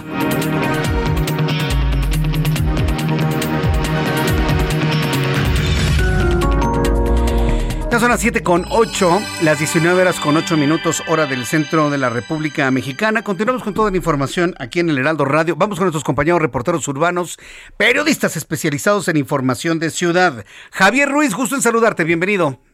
Gracias, Jesús Martín. El gusto es mío y tenemos información ahora de la avenida 608, donde el avance pues ya es bastante complicado, prácticamente desde la avenida Oceanía y para cruzar el circuito interior o bien para continuar hacia la avenida central Carlos San González. El sentido opuesto, el avance es mucho más aceptable, todavía se superan los 50 kilómetros por hora, solo hay que moderar la velocidad. En lo que corresponde también a insurgentes, ya con problemas, un viernes complicado desde el eje 4 norte, desde la avenida Eúscaro, ya la circulación a vuelta de ruedas para quien desea llegar al paradero del metro Indios Verdes o bien para continuar tanto la autopista o carretera México-Pachuca, el sentido opuesto también con algunos rezagos de llegando a la zona del eje 2 norte. De momento, Jesús Martín, el reporte que tenemos. Muchas gracias por la información, Javier. Estamos atentos, buenas noches. Hasta luego, que te vaya muy bien. Gerardo Galicia, gusto en saludarte. Adelante, Gerardo.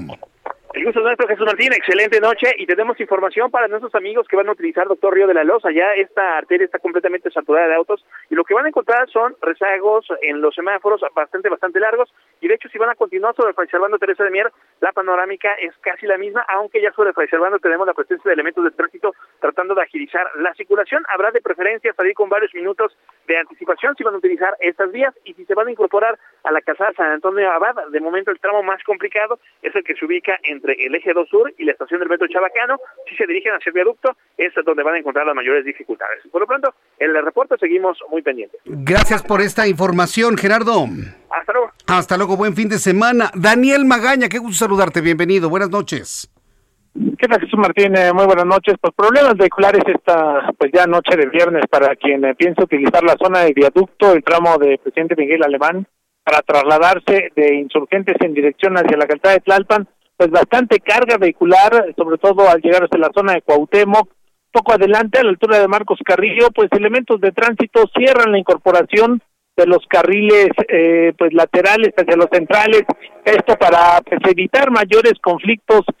También genera pues el descontento de algunos automovilistas que pretenden incorporarse a los carriles centrales en dirección hacia la zona del aeropuerto una vía alterna para quien eh, parte de la zona de Xola, también de las dimensiones del eje central, utilizar el eje 4, el eje 4 con un mejor avance para poder incorporarse hacia la zona del eje 3 y del eje 2 oriente. El reporte, buenas noches. Gracias, muy buenas noches, eh, Daniel Magaña. Continuamos. Continuamos pendientes. Son las 7 con 10, las 7 con 10 horas del centro de la República Mexicana. Fíjese que está eh, trascendiendo a través de las redes sociales un video verdaderamente dramático, en donde se observa claramente cómo viene precisamente esta migración de aves. Eh, En la imagen se ve, haga de cuenta, la- una calle, ¿no? Se ve la calle, se ven las casas, se ven los arbolitos, se ven... eh, Imagine esto, ¿no? Y en las fachadas se ven unas casas de color amarillo, ¿no? Y allá al fondo, a la derecha, donde se alcanza a ver el cielo, es una cámara de vigilancia, ¿no? Se observa cómo el conjunto de aves vienen volando del lado izquierdo de la pantalla hacia el derecho. Llega un momento en que se pierden por la ubicación de la cámara. Y así, en cuestión de segundos, mientras se lo estoy platicando, una especie de nube negra se precipita al cielo. Al suelo, perdón. Son cientos de aves que se cayeron de repente de estar en el, en el aire. No va a faltar, y ahorita ya estoy pensando en esto, no va a faltar el que diga, ay, es una, es un error en la Matrix. No, qué error en la Matrix, ni que nada, eso no existe.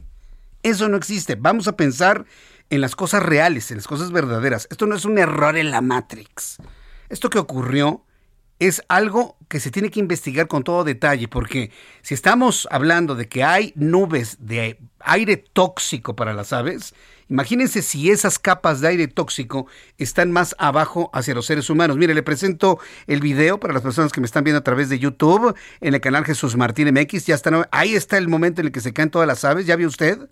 Es impresionante, es impresionante, porque bueno, se habla de cientos de aves, pero en realidad en el video estamos observando que son miles, desde mi punto de vista, son miles. Mire, ahí lo, ahí lo estamos viendo. Si no lo ha visto en redes sociales, yo un ratito le voy a compartir este video del capitán. Ahí caen todas las aves de golpe. y muchas quedan muertas en la calle, en la acera, en las jardineras, en los techos de las casas. Impresionante lo ocurrido el día de hoy, esto allá en Cuauhtémoc, en la zona menonita de Chihuahua. Cuando son las 7 con 12, hora del centro de la República Mexicana, está terminando la semana en materia de economía y finanzas. Mire que hubo una recuperación en los mercados financieros, inclusive hasta las criptomonedas tuvieron un poco de más confianza durante estos últimos días. Toda la economía y finanzas con Héctor Vieira. Adelante, Héctor. La Bolsa Mexicana de Valores cerró la sesión de este viernes con un avance del 1.20%, equivalente a 629.74 puntos, con lo que el índice de precios y cotizaciones, su principal indicador, se ubicó en 53.229.26 unidades, con lo que cerró la semana con una ganancia acumulada del 3.85%. En Estados Unidos, Wall Street cerró con pérdidas generalizadas luego de que el Dow Jones retrocedió 503.53 puntos para quedarse en 34.738.06 unidades. Por su parte, el Standard Poor's se dio 85.44 puntos, que lo colocó en 4.418.64 unidades, mientras que el Nasdaq restó 394.49 puntos para situarse en 13.791.15 unidades. En el mercado cambiario el peso mexicano se depreció 0.04% frente al dólar estadounidense, al cotizarse en 20 pesos con 19 centavos a la compra y en 20 pesos con 54 centavos a la venta en ventanilla. El euro por su parte se cotizó en 23 pesos con 14 centavos a la compra y 23 pesos con 21 centavos a la venta.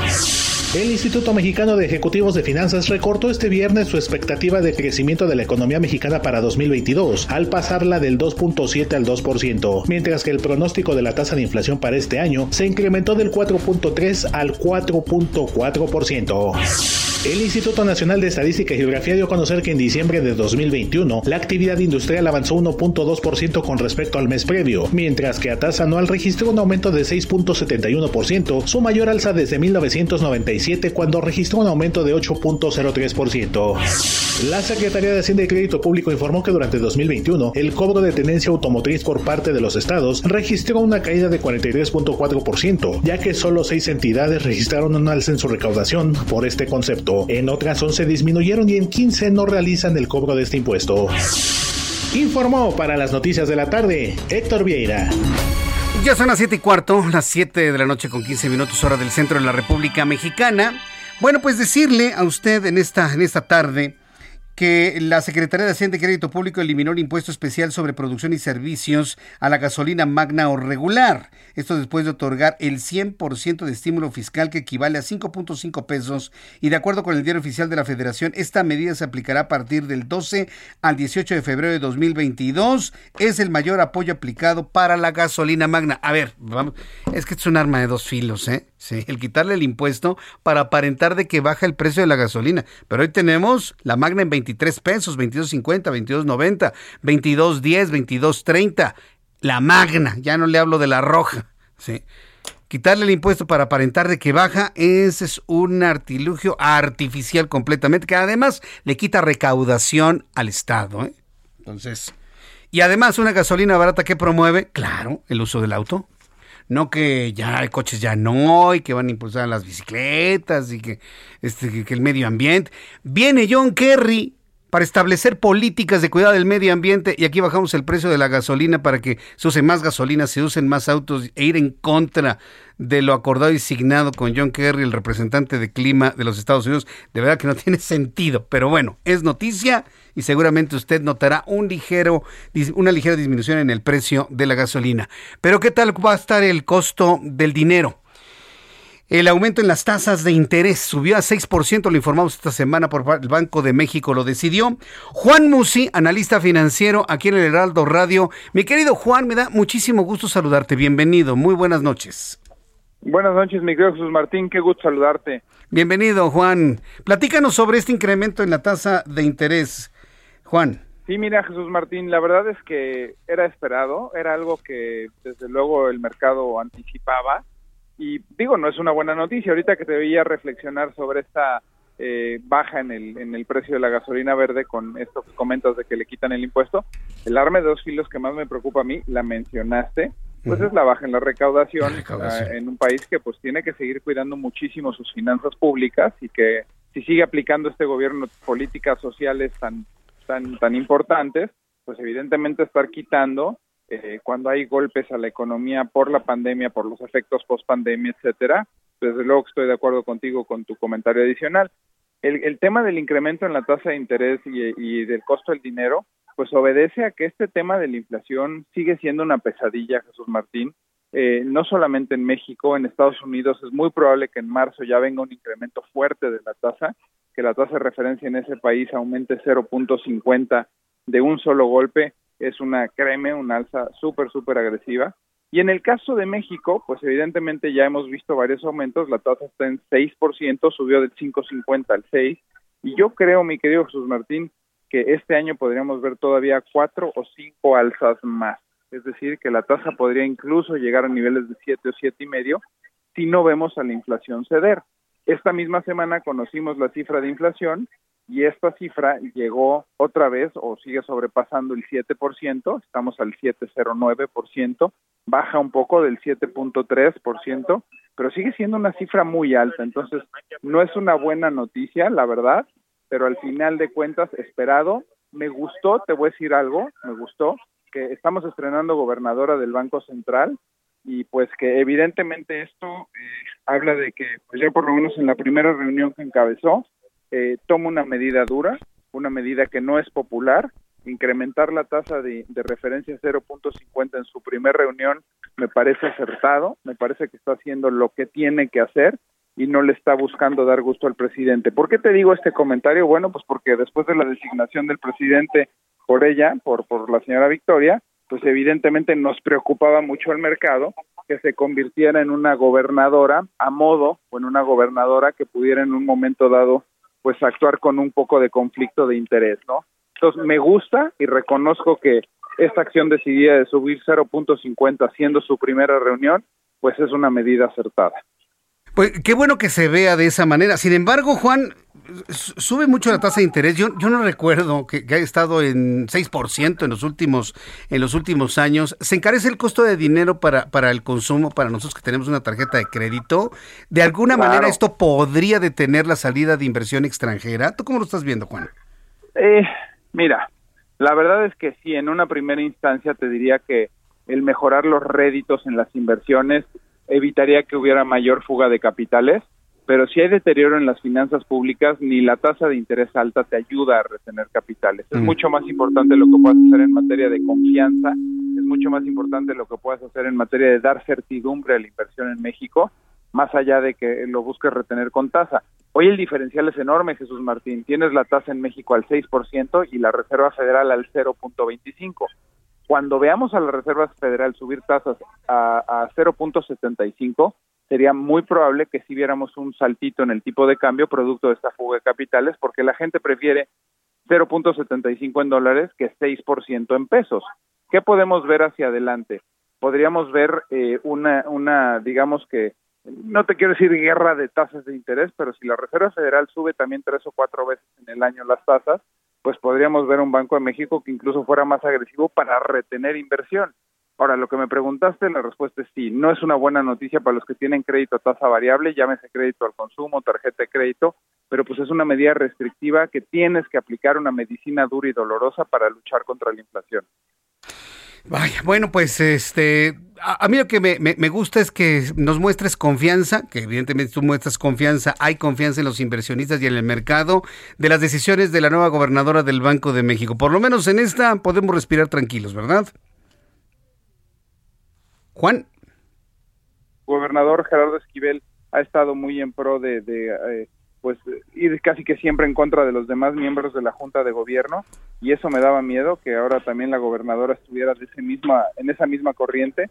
Entonces, me parece que es una buena es un buen debut de la nueva gobernadora del Banco Central y esto manda una señal de confianza al mercado, desde luego. Bien.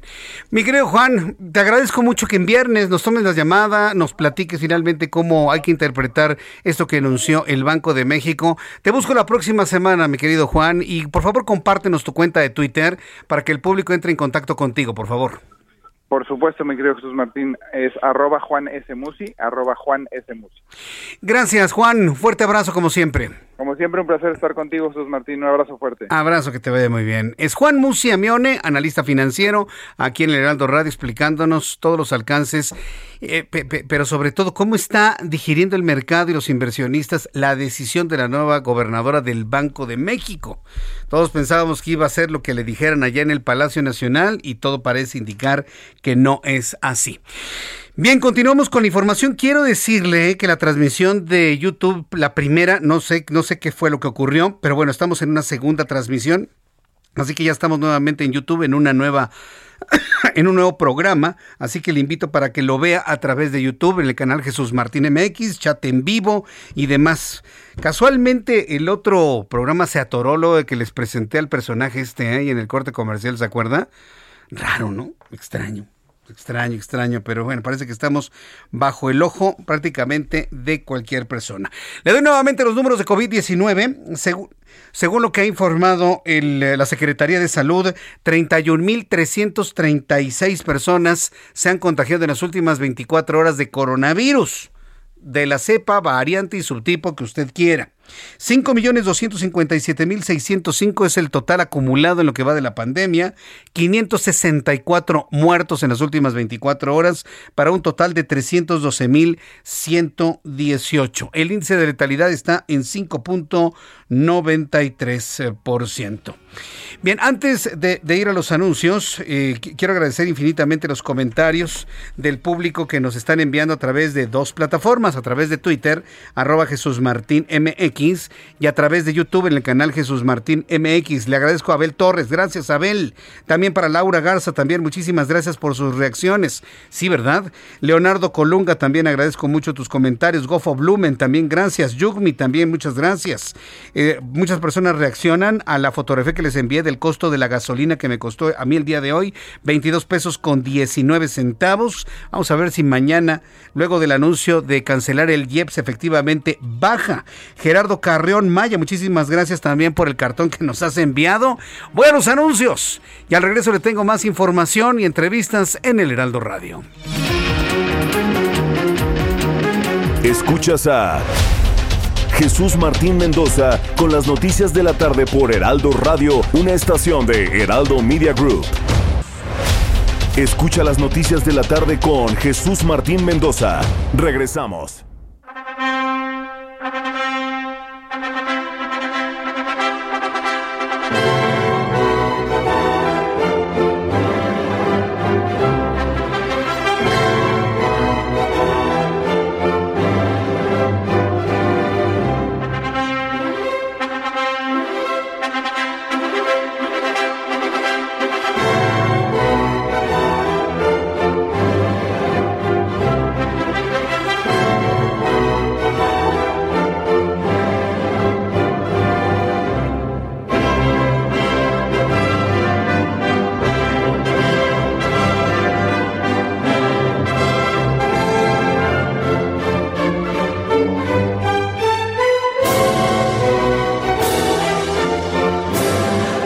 ¿Alguien se ha puesto a escuchar con todo detalle la marcha nupcial? Independientemente de que nos trae a la memoria los maravillosos recuerdos de- de- de- de- del momento más importante para muchas personas de su vida, eh, esta composición de Félix Men- Mendelssohn es una, es una pieza verdaderamente extraordinaria.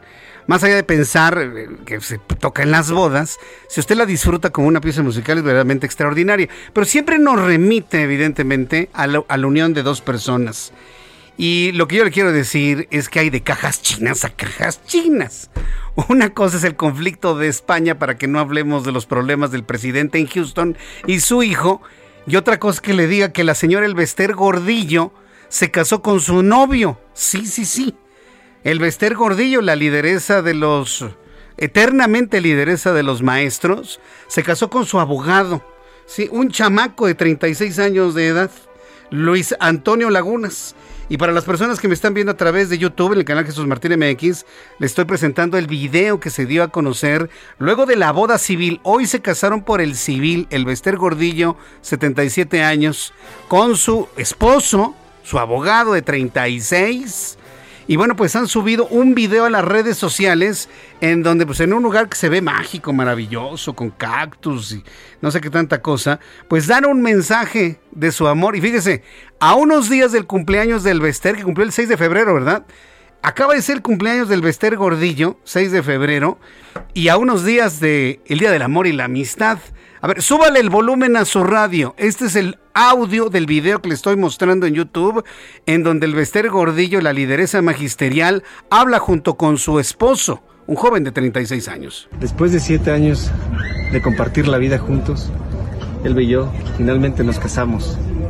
De todo corazón, muchas gracias por todo el cariño que nos han mostrado. Gracias. Soy plenamente feliz. La vida ha sido generosa y ustedes conmigo.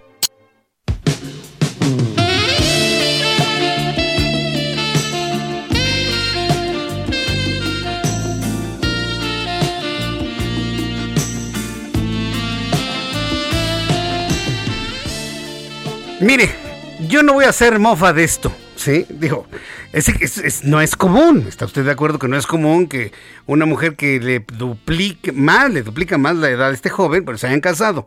Me dicen que el amor es el amor, Ángel. Que el amor es, eh, Emanuel, el amor es el amor. Sí, mira nada más. Pues bueno. Dice, dice que el amor es ciego.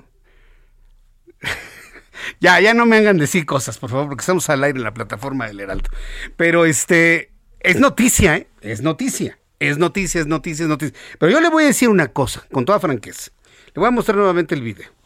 Lo que a mí me parece sorprendente, sorprendente en el mejor de los sentidos, y yo no entiendo cómo es, que el Bester Gordillo se ve espléndida. O sea, ¿Qué hace? ¿Qué come? ¿Qué ejercicios hace?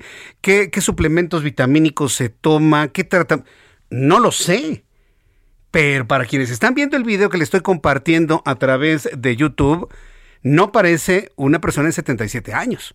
Normalmente una persona a los 77 años, pues, bueno, ya, ya, ya, ya, muestra los signos de que ha pasado la edad. No se es tan grande, pero ya que ha pasado la edad. Pero ella se ve fácil como una mujer de 50 y tantos años. ¿eh? O sea, vea usted el video. Vea usted el video que le estoy mostrando. Y es uno que se subió a las redes sociales. Entonces, dentro de todo esto que puede generar todo tipo de reacciones, a mí lo que me sorprende es la forma en la que se cuida el Bester Gordillo. A mí me sorprende. Y luego, pasando lo que pasó en la cárcel. Lo que implica en el desgaste emocional, el desgaste físico, el desgaste de toda índole. ¿Alguien tiene una explicación? Alguien tiene una explicación, pero bueno, pues cuando sucede este tipo de cosas que son, es- esto es una noticia tipo, ¿qué? ¿Revista qué? TV novelas. Ay, Ángel, no, TV Notas, ¿no? O, o del diario Basta, ¿no? Del señor Cantón. No, no, no, van a salir en el Ola. Pues como que, y en el Ola español. Ay, sí, pues aquí. Hay que tener estilo. Primero muerto sin estilo, ¿no? Pues sí. Bueno, Dice, sí, la señora de tener dinero, ¿no? Sí, la señora de tener dinero. Pues sí. Así, aquí aplica muy bien, ¿no? Sí, aquí, sí. La señora ha de tener dinero. Bueno, ya un poco más serios, bueno, pues que les vaya bien. Que sean felices, pero ni crean que nos vamos a distraer con eso. ¿eh? Vamos a seguir, evidentemente, con los asuntos importantes que ocupan a nuestro país. Y bueno, pues ya de todo lo demás, pues ya lo iremos considerando como una especie de aderezo en todo lo que tiene que ver con la agenda, la agenda informativa del día de hoy. Bueno, cuando son las 7.36, las 7.36 horas del centro de la República Mexicana, fiscales de Estados Unidos informaron que consiguieron documentos de la computadora del ex titular de seguridad, del ex titular de seguridad pública, Genaro García Luna, quien es acusado de narcotráfico y de recibir sobornos por parte del cartel de Sinaloa.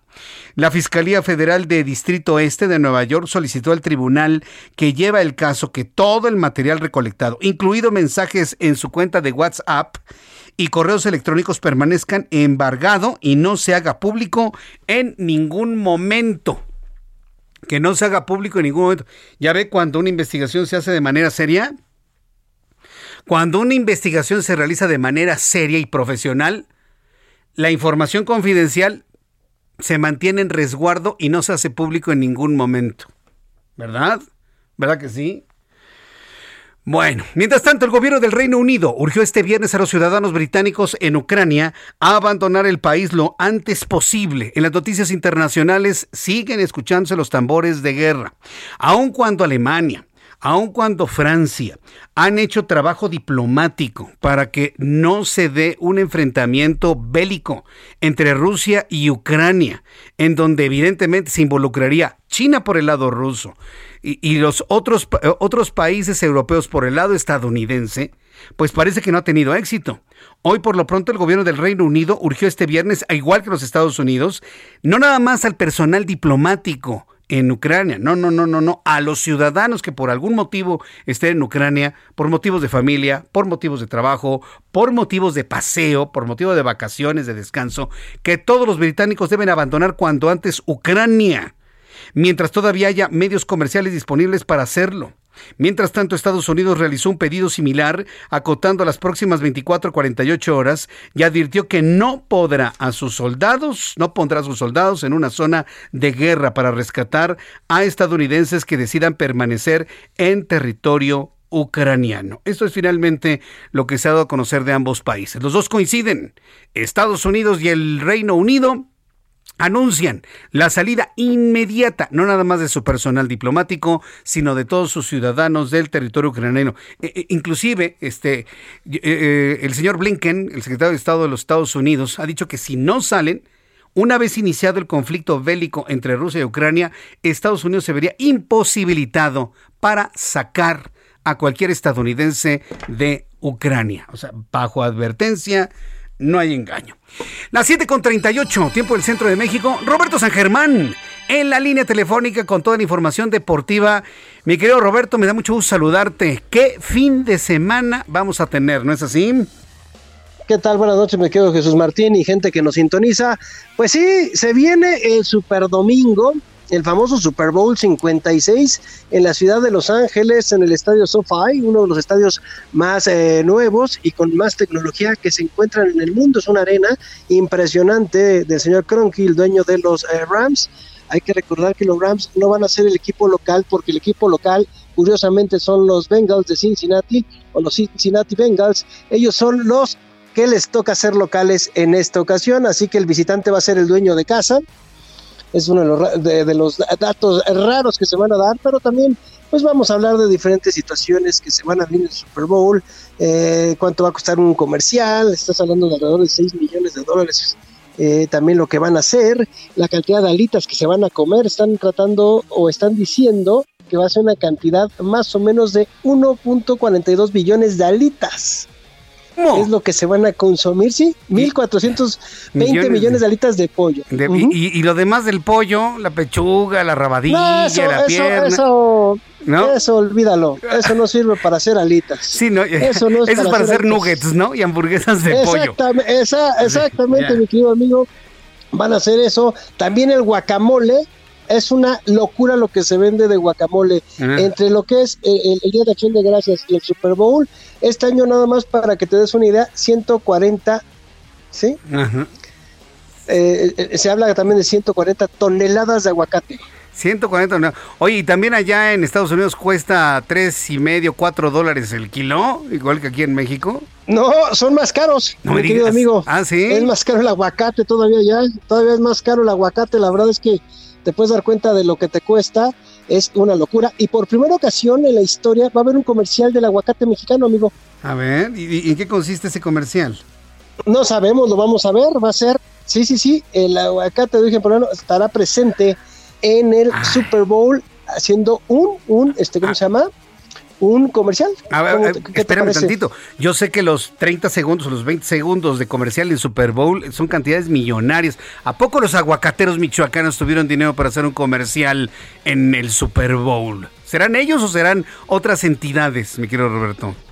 Mi querido amigo, usted sabe cómo le dicen el aguacate, ¿no? El oro verde. El oro verde, sí.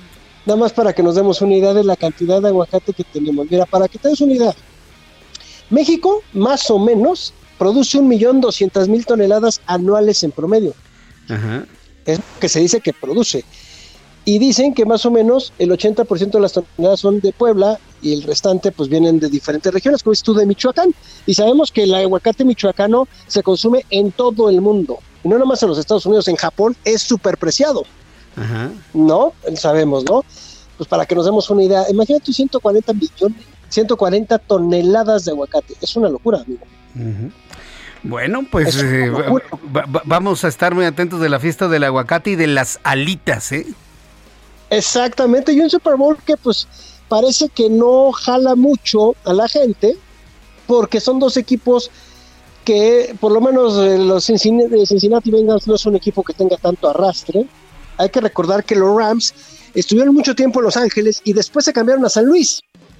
Entonces esto les quitó un poco de los seguidores, sobre todo de la ciudad de Los Ángeles, y regresan, regresaron hace poquito a Los Ángeles. Entonces, pues parece ser que no es uno de los Super Bowls más atractivos de la historia, pero puede ser un buen partido, ¿eh? Puede ser un buen partido. Yo creo que no va a ser de muchos puntos, pero puede ser un buen duelo entre dos, eh, do- do- dos equipos que están bien entrenados, Zach Taylor por un lado y el señor Sean McVay por el otro, y que creo que puede verse cosas interesantes. Un Super Bowl con head coaches muy jóvenes, buenos quarterbacks, sobre todo el de los Bengals, el, el chamaquito este Joe Burrow, es una maravilla desde que estaba en el colegial.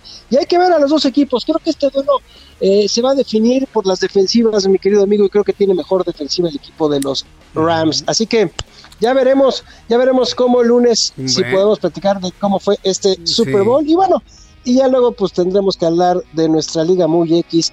Tu equipo del Cruz Azul está haciendo todo lo posible, amigo, Ajá. por echar a perder el campeonato que tuvieron, ¿eh? Oye, todo antes- lo posible. Antes de que me platiques de estas tonterías que está haciendo la maquinita, regresando al asunto del Super Bowl, los que somos villamel- mil- villamelones de, de la Sí. NFL, pues estamos preocupados por el medio tiempo. ¿Cómo que puro reggaetonero, hombre? Ta- También es Mira, una parte importante del Super Bowl, ¿no? El medio Sí, tiempo, el espectáculo. Yo creo que hace muchos años fue muy importante y creo que se fue cayendo. pero creo que la NFL lo que está buscando es reconciliarse con los jóvenes, sobre todo por la cuestión de los tiempos. Como dura tanto el partido, la verdad es que ya los jóvenes, nuestros hijos, pues no ven el Super Bowl, no ven, no tienen tres horas como antes, porque nosotros nada más teníamos un canal de televisión o dos canales de televisión. Entonces no teníamos la oportunidad de estar viendo y todas las redes y toda la cuestión de la tecnología. Entonces ahora los chavos, la verdad es que el Super Bowl es un evento que no les interesa mucho, no genera las audiencias que tenía con nosotros. Y entonces lo que está tratando de hacer la NFL, pues es jalarlos con un show de medio tiempo en donde puede estar Snoop Dogg, en donde está Eminem, en donde puede sacar otro rapero, donde podría estar un Bad Bunny, donde, o sea, están buscando llegarle a los jóvenes para volverlos a cautivar por un simplemente un, eh, un- ahora sí que el espectáculo de medio tiempo. Además el espectáculo de medio tiempo te voy a platicar algo. La NFL no les paga, ¿eh? te dan la oportunidad de salir. Gracias a eso, o a ello, sería la palabra correcta, eh, Bruno Mars ha sido de las personas mejor beneficiadas con esa cuestión del Super Bowl. Este hombre, en el momento que hizo eso, también creció mucho en seguidores. Y muchos artistas les dicen, oye, ¿quieres tocar en el medio tiempo del Super Bowl? Pero es de a gratis. No dicen, perfecto, porque tiene una cantidad de seguidores a nivel mundial que te van a ver. Entonces, sí era un espectáculo importante. A mí me tocó ver el de Michael Jackson y fue una locura. Sigue siendo el, mejor. show de- Sigue Sí, siendo claro. el mejor show, el de la historia, ¿no? El mejor. Y va a ser muy difícil que alguien igual y lo que hizo Michael Jackson en ese Super Bowl, que fue una locura verlo. De verdad, no creo que haya otro Ajá. que haga lo que hizo Michael Jackson. Se recuerda más ese Super Bowl por Michael Jackson que por quienes jugaron, ¿no? ¿Quiénes jugaron en ese entonces? ¿Lo recuerdas? Sí, sí, sí, sí, sí, no, de, sí, es- exactamente. Eh, ahorita, al- al- así rápido, de bote pronto, no, no, no, no me acuerdo si fue Dallas ese Lo que- partido. sí. Creo que, creo que es Dallas contra Pittsburgh, si no mal recuerdo, pero, pero sí, ese Super Bowl fue una locura, ¿eh? Sí. La verdad es que ese, ese, ese, Super Bowl fue una locura por el show de medio tiempo que hubo de Michael Jackson. La verdad es que tú lo veías y también lo que sacó en tecnología el tipo, ¿no? Porque conocemos Sí. eh, Voló. y eh, al señor, no, no, no, fue una locura. Sí. Eh, fue una locura, ¿no? Entonces, la verdad es que fue una, fue una súper, súper locura lo que hizo el señor eh, Michael Jackson en ese, en Muy ese bien. medio tiempo. La verdad, y pues bueno, lo, lo que te estaba diciendo, ¿no, amigo? Que fue De la este, maquinita. y ese espectáculo, sí, y ese espectáculo, como dices, no, fueron los vaqueros contra el equipo de los Bills de Búfalo. fue uno de los dos de los dos Super Bowls que le ganó el equipo de los Vaqueros de Dallas los últimos al equipo de los Bills de Buffalo. Ahí salió y fueron 13 minutos de Michael Jackson y además un comercial de Pepsi. Muy bien, bueno. Que también salía esta maquinita destrozando lo que hizo Álvaro Dávila, regresa Jaime Ordiales, problemas en la directiva y, y se dice y se dice por abajo, ya sabes que no van a decir muchas cosas, que Reynoso puso en la mesa su renuncia si venía Jaime Ordiales. El director técnico. de verdad, no, creo que el problema de tu máquina sí van a ser siempre los de pantalón largo, ¿eh, ¿no? sí, sin duda. No, no, no me queda la menor parece que no es la cancha, parece que es la gente pantalón largo. Hay que esperar a ver qué sucede si es que Juan Reynoso se va del equipo, ¿eh? Y sería una tontería, ¿eh, amigo? Pero bueno, ya sabemos cómo se las gastan en el fútbol mexicano, ¿eh? Muy bien. Pues eh, mi querido Roberto San Germán, vemos el Super Bowl el próximo domingo y lo platicamos el próximo lunes. Te envío un fuerte abrazo como siempre, mi querido Roberto. Gracias por estar aquí como siempre. Igualmente, mi querido Jesús Martín, que pases buen fin de semana y también para todos. Y el lunes estaremos aquí contigo. Eh, Dios mediante estaremos aquí. Gracias, Roberto. Un abrazo, que te vaya muy bien. Roberto San Germán con toda la información deportiva. Ya son las 7.48, ya en 12 minutos serán las 8 de la noche. Me da un enorme gusto saludar, súbale el volumen a su radio, a Carlos Urquiza.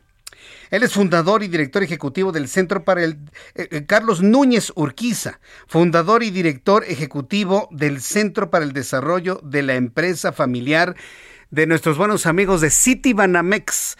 Don Carlos Núñez Urquiza, bienvenido al Heraldo Radio. Muy buenas noches. Jesús, muy buenas noches. Un gusto estar aquí con ustedes. Gracias por estar aquí con nosotros. Bueno, pues el libro Sucesión en la empresa familiar, historia, historias de éxito. Háblenos de ello, por favor, don Carlos. Bueno, eh, creo que es una aportación muy interesante al estudio del tema de la empresa familiar. Este libro lo editamos junto con el Tecnológico de Monterrey y, tiene eh, dos partes fundamentales. Por un lado, la, los artículos de diferentes profesores y consultores, tanto de instituciones de educación superior mexicanas como extranjeras, comentando sobre los resultados de una minuciosa investigación que hicimos en toda la República sobre la sucesión en las empresas familiares. Entonces, buena parte del libro presenta las estadísticas y los comentarios de diferentes consultores y profesores.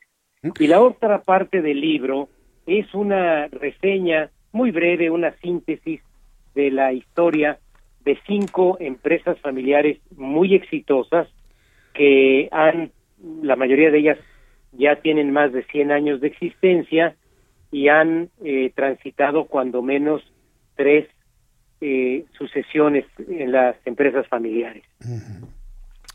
E, este es un asunto muy interesante porque México tiene muchas empresas familiares, pero el, el brinco, la sucesión, el heredar una gran empresa a los hijos y luego estos hijos de los hijos son verdaderos momentos de, de, quiebre, en algunas empresas y no todas salen adelante, ¿no es así, este don Carlos? Es muy cierto, esto es un momento de quiebre y es penoso decirlo, pero la mayor parte de las empresas no, no transitan con éxito este relevo de la primera a la segunda generación. Dicen las estadísticas, no solamente en México, sino en casi todos los países del mundo, que solamente una tercera parte de las empresas familiares llegan a la segunda generación y solamente el 13% a la tercera generación y algo así como el 3 o 4% a la siguiente generación. De ahí el famoso aforismo Jesús del 30, 13, 3. 30, 13, 3, en esa proporción en promedio, entonces. Así es. Pero, pero esto es en México, nada más en México sucede o es un fenómeno a nivel mundial, don Carlos? No, hay estadísticas similares, Jesús, en Estados Unidos, en Canadá, en España, en Alemania y en países de América Latina. Vamos, en algunos casos y dependiendo del sector, puede ser que no sea el 30, sino el 35%, o que no sea el 13%, las empresas que llegan a la tercera generación, sino el 15, el 18 o el 10, pero más o menos convergen en estos números. Vaya, ¿qué es lo que sucede entre generación y generación? ¿Es el cambio de generación? ¿Es la educación? ¿Es la no formación en la carencia? ¿Qué, es lo que produce que una empresa pues no, no fluya después de la primera generación como lo hubiesen esperado padres o abuelos? ¿Qué es lo que sucede? Bueno, hay muchos factores, Jesús. Yo creo que podríamos decir que los podemos clasificar en diferentes especies. Uno eh, es lo que tiene que ver con el patriarca, con el fundador, y ahora lo, lo comento. Un segundo aspecto es eh, el que tiene que ver con los hijos, con los posibles herederos.